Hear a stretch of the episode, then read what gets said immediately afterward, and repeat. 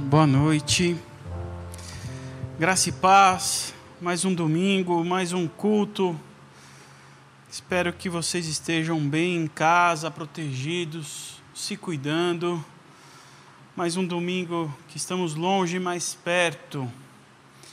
E quero convidá-los nessa noite a abrir para lermos juntos um texto em Mateus, no capítulo 27. Mateus capítulo 27.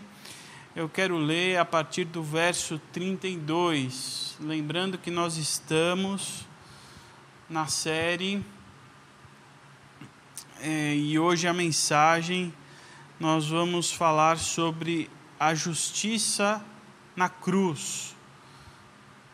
Uma caminhada para a liberdade, uma série sobre a Páscoa e hoje o tema é a justiça na cruz, por isso eu gostaria que vocês me acompanhassem na leitura do texto, Mateus capítulo 27, a partir do verso 32, eu vou até o verso 56. Ao saírem, encontraram um homem de Cirene chamado Simão e o forçaram a carregar a cruz. Chegaram a um lugar chamado Gólcota que quer dizer lugar da caveira. E lhes deram para beber vinho misturado com fel. Mas depois de prová-lo, recusou-se a beber. Depois de o crucificarem, dividiram as roupas dele, tirando sortes. E sentando-se, vigiavam-no ali. Por cima de sua cabeça, colocaram por escrito a acusação feita contra ele este é Jesus, o Rei dos Judeus. Dois ladrão, ladrões foram crucificados com ele, à sua direita e o outro à sua esquerda. Os que passavam lançavam-lhe insultos, balançando a cabeça e dizendo: Você que destrói o templo e o reedifica em três dias, salva-se. Desça da cruz, se é o filho de Deus. Da mesma forma, os chefes dos sacerdotes, os mestres da, da lei e os líderes religiosos zombavam dele, dizendo: Salvou os outros, mas não é capaz de salvar a si mesmo. É o rei de Israel. Desça agora da cruz e creremos nele. Ele confiou em Deus. Que Deus o salve agora, se ele tem compaixão, pois disse: Sou filho de Deus. Igualmente o insultavam os ladrões que haviam sido crucificados com ele. E houve treva sobre toda a terra, do meio-dia às três horas da tarde. Por volta das três horas da tarde, Jesus bradou em alta voz: Eloi, Eloi, lama sabachthani, que significa: Meu Deus, meu Deus, por que me abandonaste? Quando alguns dos que estavam ali ouviram isso, disseram: Ele está chamando Elias. Imediatamente um deles correu em busca de uma esponja, embebeu em vinagre, colocou na ponta de uma vara e deixou a Jesus para beber. Mas os outros disseram: Deixe-no, deixe-no. Vejamos se Elias vem salvá-lo. Depois de ter bradado novamente em alta voz, Jesus entregou o Espírito. Naquele momento, o véu do santuário rasgou-se em duas partes, do alto a baixo. A terra tremeu e a rocha se fez, e as rochas se partiram. Os sepulcros se abriram e os corpos de muitos santos que tinham morrido foram ressuscitados. E saindo do sepulcro, pouco depois da ressurreição de Jesus, entraram na cidade santa e apareceram a muitos.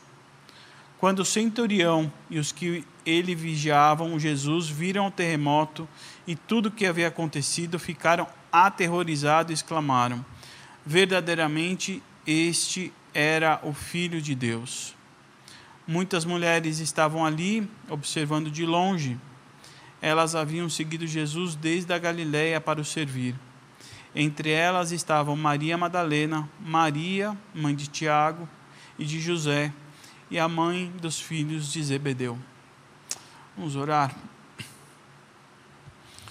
Senhor Deus e Pai, nós pedimos que o Senhor venha nos ministrar nessa noite. Que a mensagem da cruz venha encontrar morada em nossos corações.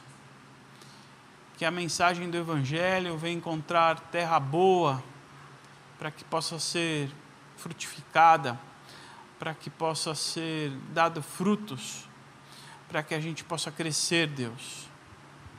Para isso eu peço a ministração do Santo Espírito, que ele venha falar na nossa mente, que venha falar ao nosso coração para que traga luz às Escrituras, para que seja iluminado a nós a intenção de tudo que está escrito, a intenção daquilo que foi deixado para nós como herança, que as palavras escritas na Bíblia nos seja revelada nessa noite através do Santo Espírito. É o que nós te pedimos em nome de Jesus. Amém. Bem, nós estamos no final da nossa caminhada, na reta final para a liberdade. Estamos a um domingo da ressurreição, a um domingo da Páscoa. Semana que vem já é Páscoa. E a nossa intenção ao longo dessas semanas, ao longo desse mês, foi de refazermos juntos o caminho da história entre nós e Deus. Uma história de rebelião, uma história de esperança, uma história de justiça, uma história de amor. Nós vimos tudo isso ao longo desses domingos. Passamos pela condenação no Éden, quando nós falamos sobre o pecado e a nossa condenação passamos pela simbologia da Páscoa dos Hebreus, onde nela Deus nos sinaliza o que iria acontecer, nos enchendo de esperança a respeito da nossa libertação. Semana passada a Letícia falou para nós sobre o nascimento do libertador.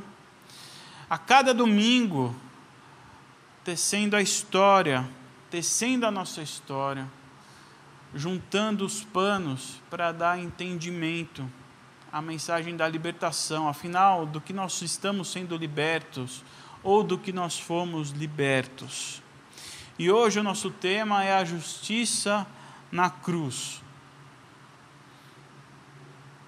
A cruz, que é um símbolo, o maior símbolo que nós temos, é o símbolo que melhor traduz o cristianismo é um símbolo que hoje nos define.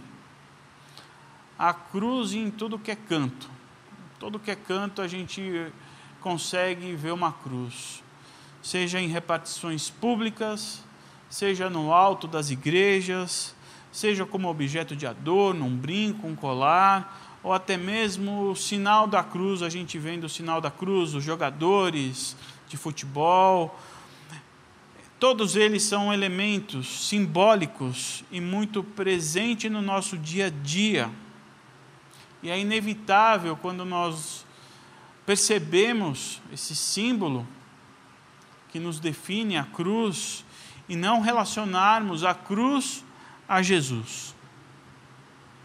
Porque a cruz ela é emblemática.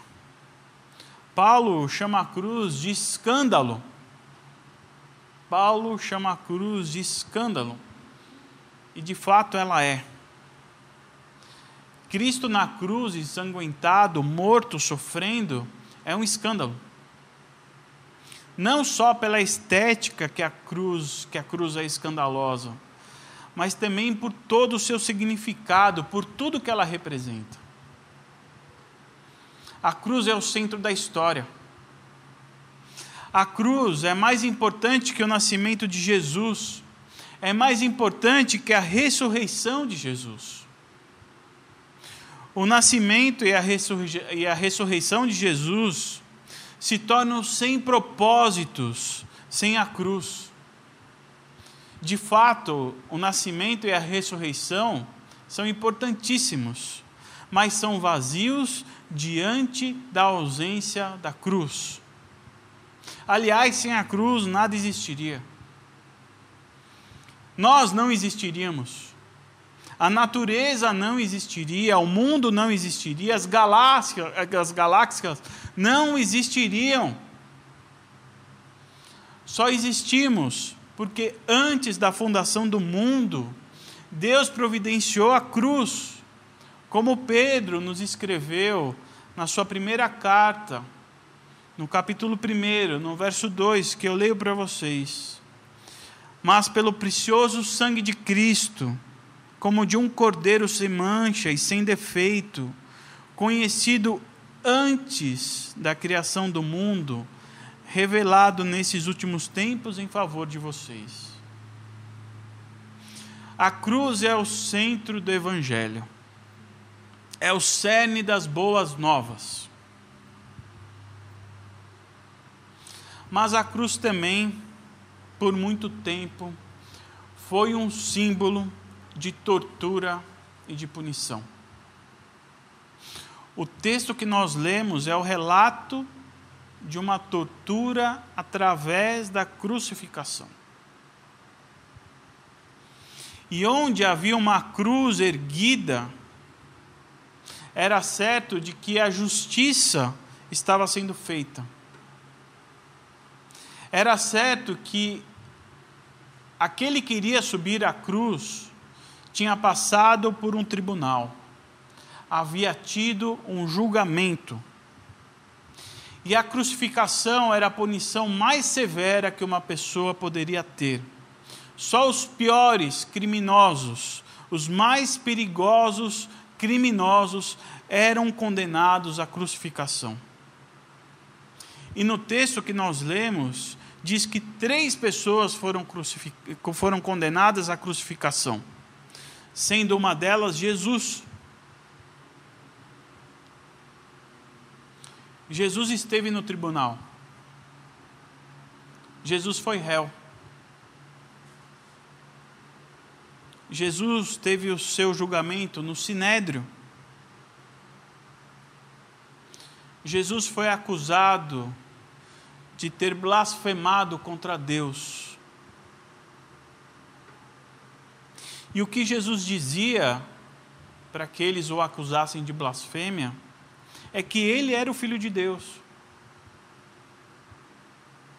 Jesus, no banco dos réus, falava a verdade. Se defendia citando as Escrituras para lembrá-lo para lembrar a todos aqueles que estavam julgando de que o Messias iria chegar e chegou, tinha chegado. Jesus cita Daniel. Jesus cita o Salmo. E mesmo todos aqueles ouvintes do Sinédrio, os líderes religiosos, ouvindo o Salmo 110 e Daniel 7, eles ficam enfurecidos com as declarações de Jesus.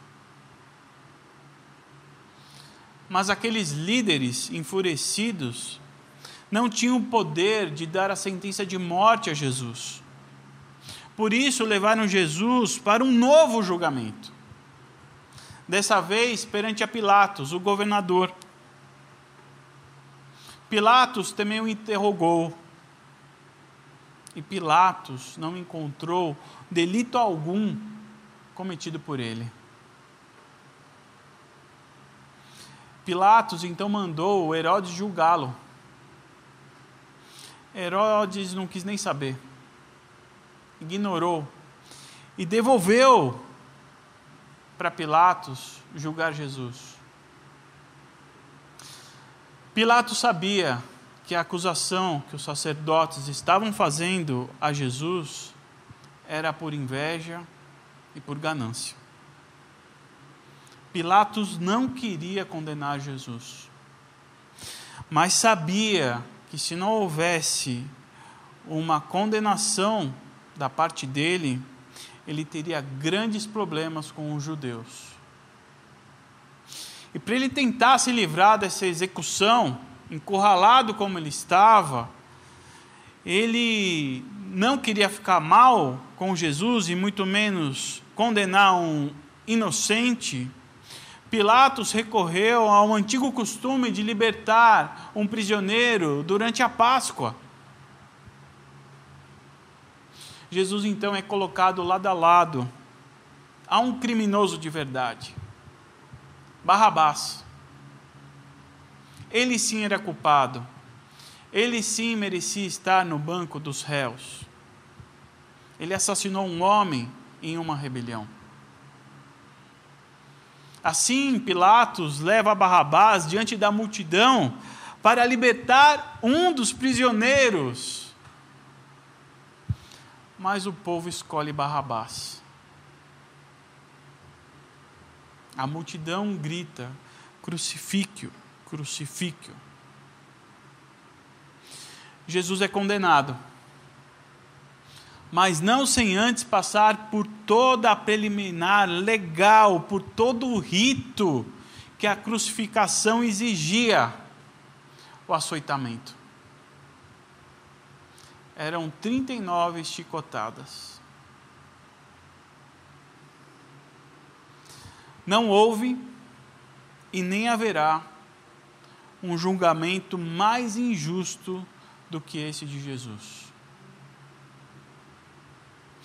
Jesus recebeu a pior punição da sua época. Uma punição de humilhação, uma punição de dor, uma punição de sofrimento, uma punição de morte, sem ter feito absolutamente nada. Nada. Jesus viveu uma vida sem nunca ter pecado. Pensa no pecado que você cometeu hoje. Na mentirinha, na mentirinha que você contou. Naquele pensamento que você teve. Jesus nunca. Nunca. Jesus nunca pecou. Nem com ele estava a herança adâmica que nós carregamos porque ele nasceu de uma virgem, concebida pelo Espírito Santo. Jesus viveu uma vida que era para nós termos vivido, uma vida sem pecado. E mesmo assim, Jesus Cristo de Nazaré foi julgado, sentenciado e morto. Repito, foi o julgamento mais injusto da história. No verso 45 que nós lemos, o texto diz que entre meio-dia e três horas da tarde houve trevas por toda a terra.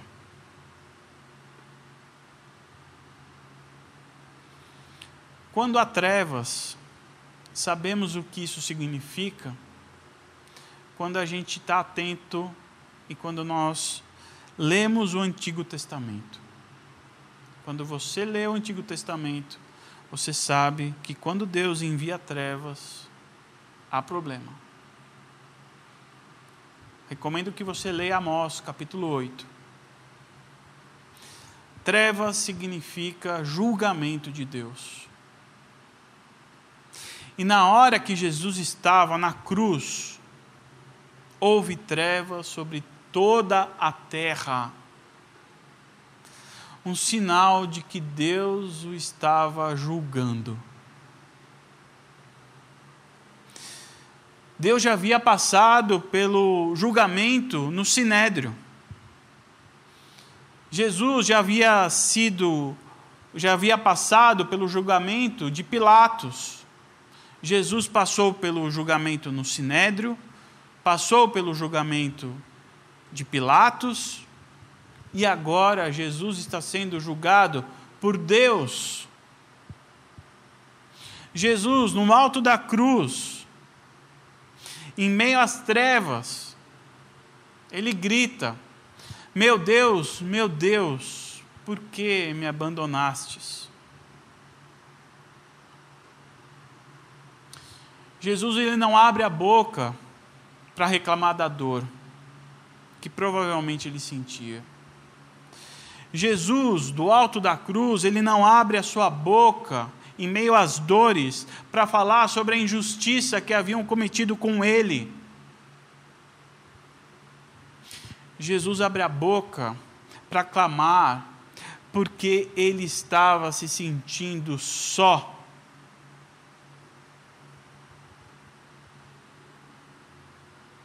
Sozinho ele estava porque aquele com quem ele tinha o mais profundo vínculo, o próprio Deus, o tinha abandonado. O clamor de meu Deus, meu Deus, era o desespero de um filho que tinha acabado de perder um pai. Pai e filho que se amaram desde a eternidade, desde sempre Nenhuma dor física pode ser maior do que essa dor. Nenhuma dor de injustiça pode ser maior do que essa dor. Nós estamos falando de um amor infinito, de um amor perfeito que estava indo embora, que estava se rompendo. Jesus não agoniza pela dor, mas pelo abandono.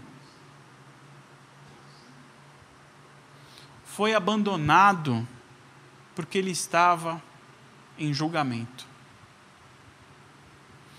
Um julgamento que não era dele, um julgamento que era o nosso.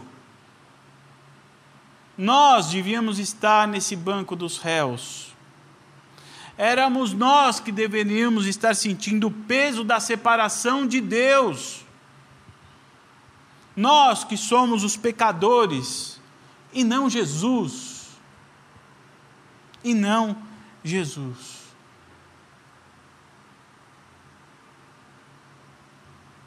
Nós começamos a nossa jornada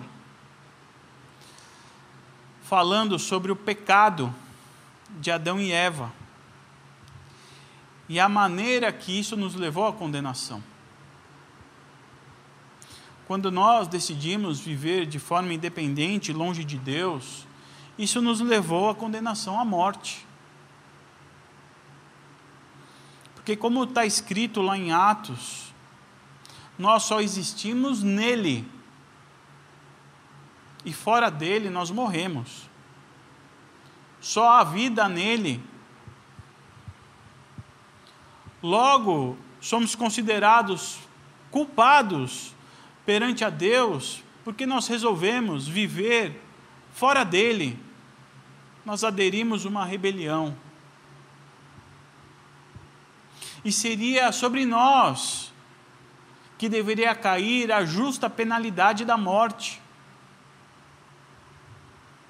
Mas Deus, através da sua presciência, sabíamos que iríamos cair e providenciou um plano. Qual o plano? A cruz. A cruz. E é através da cruz que eu e você somos justificados. Através da cruz, eu e você somos justificados. A morte de Jesus na cruz é a nossa justificação justificação. E a justificação é a forma que Deus usou para nos tornar livres de condenação de, que, que nos pertencia, que nós deveríamos morrer.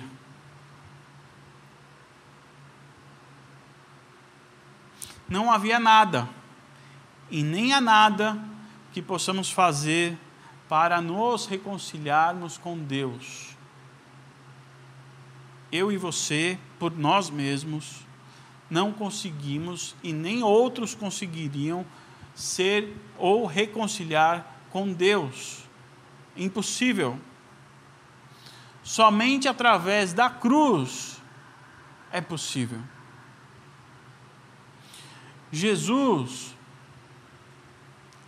ao morrer em nosso lugar, a justiça é feita. Jesus na cruz foi julgado pelos nossos pecados. E sobre Jesus recaiu todos os nossos pecados. Deus é santo. Ele não consegue viver em meio ao pecado. E é por esse motivo que Deus teve que abandonar Jesus no alto da cruz. Meu Deus, meu Deus, por que me abandonastes? Ele podia responder: por causa do pecado do Fábio, da Letícia, da Camila, do Du, do seu, do seu, do seu, do seu. Ele poderia ter falado isso. Eu me afastei de você, Jesus, por causa de todos esses pecados aqui. Todos os nossos pecados estavam sobre Jesus naquele momento. Jesus, ele foi abandonado por mim, foi abandonado por você. Jesus foi abandonado para que nunca mais tivéssemos que ser. Nós é que deveríamos ser abandonados. E do alto da cruz, Jesus grita: Está consumado.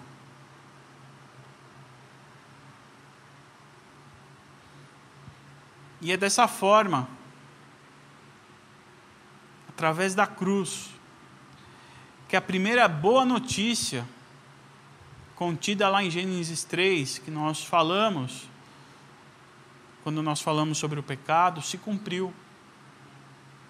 Quando Deus disse à serpente, Gênesis 3, versículo 15: Porém, inimizade entre você e a mulher, entre a sua descendência e o descendente dela. Este lhe ferirá a cabeça, e você lhe ferirá o calcanhar. O julgamento de Jesus e a sua morte é o calcanhar ferido. É Satanás ferindo o calcanhar de Jesus. A segunda parte da promessa fica para a semana que vem.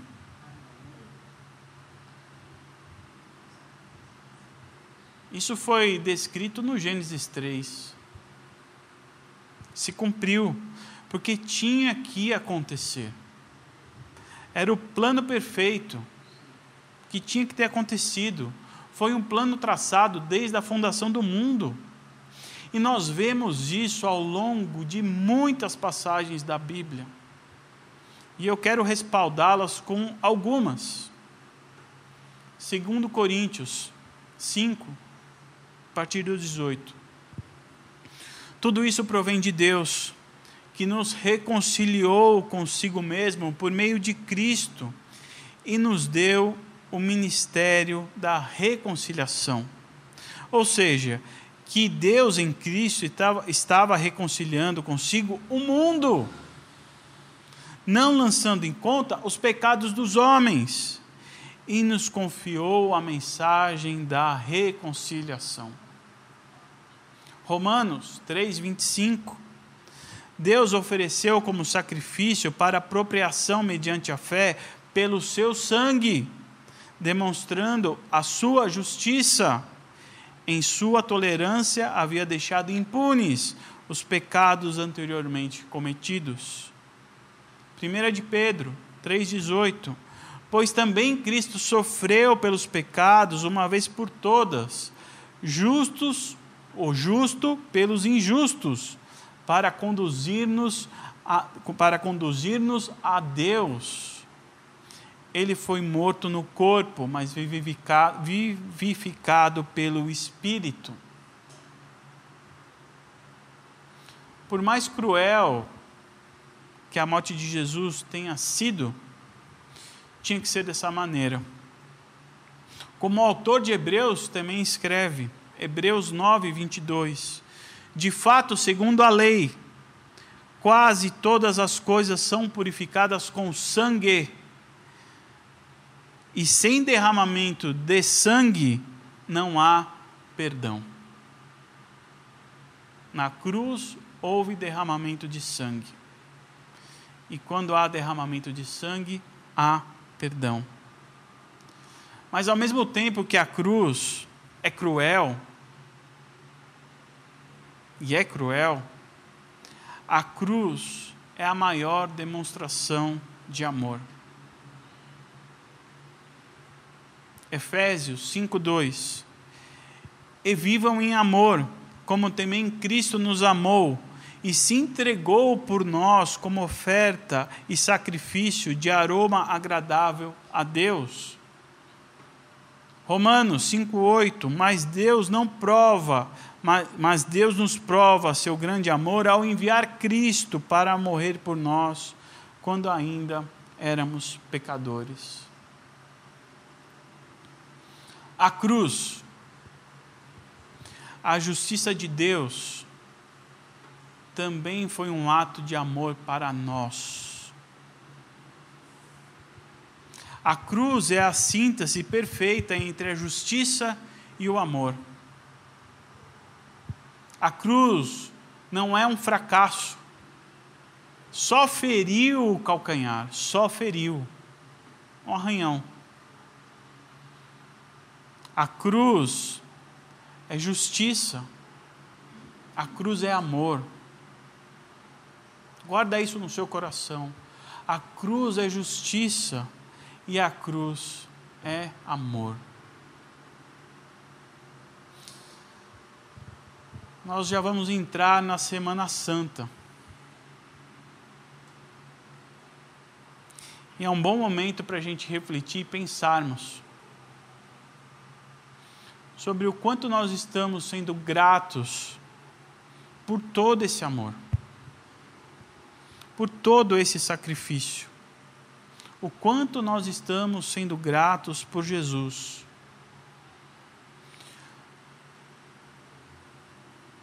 O mesmo Jesus que teve medo do que iria acontecer.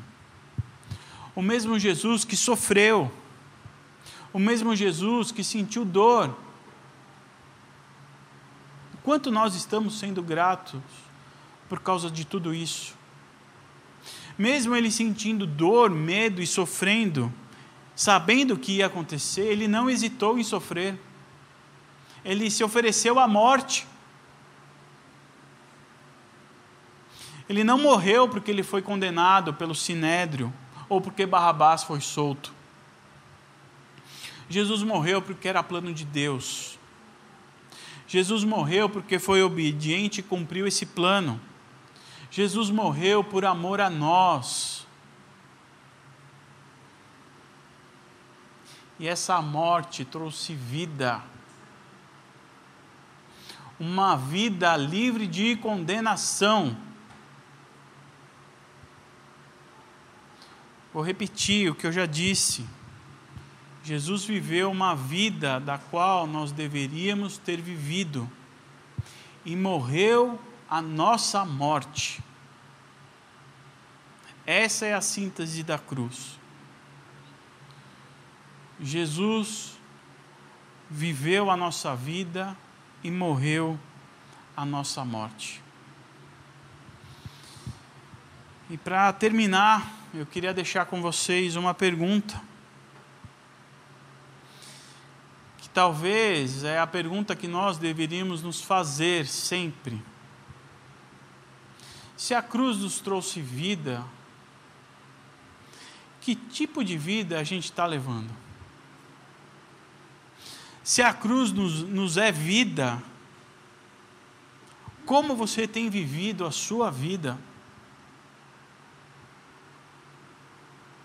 É a partir da cruz? Porque viver a partir da cruz é viver uma vida de abundância. Jesus nos prometeu isso.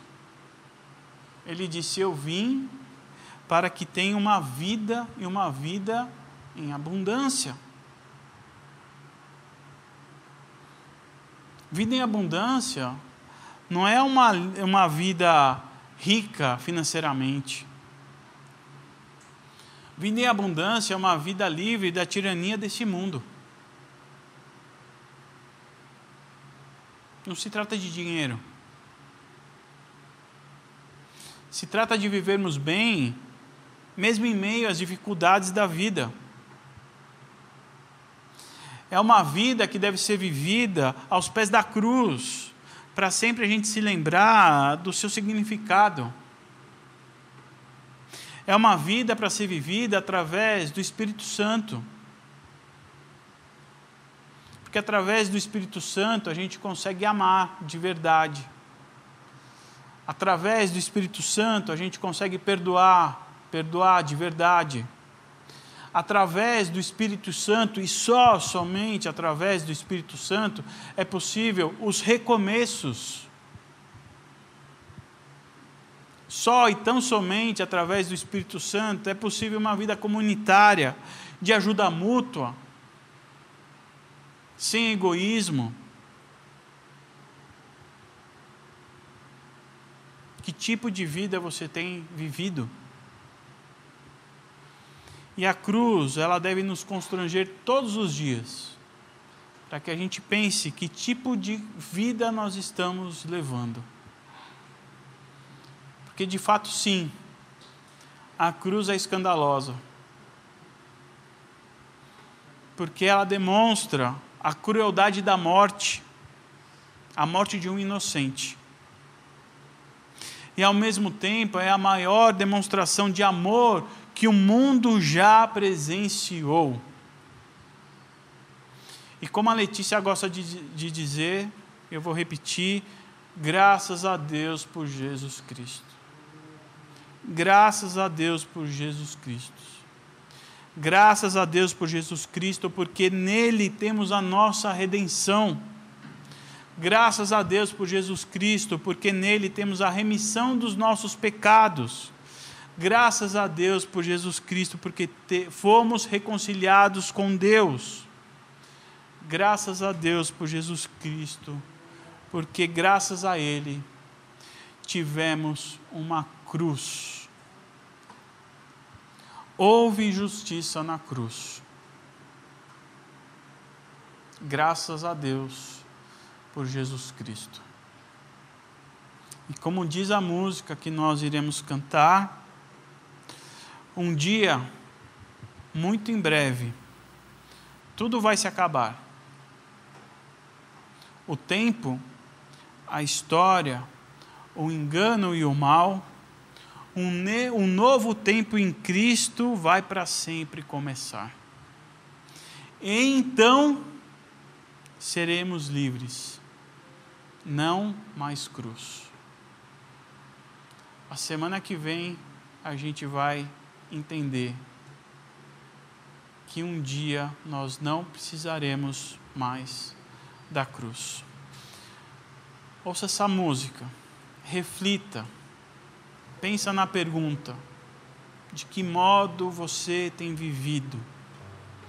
E reflita durante a Semana Santa, até o próximo domingo, o que significa a cruz na sua vida. Depois nós vamos orar.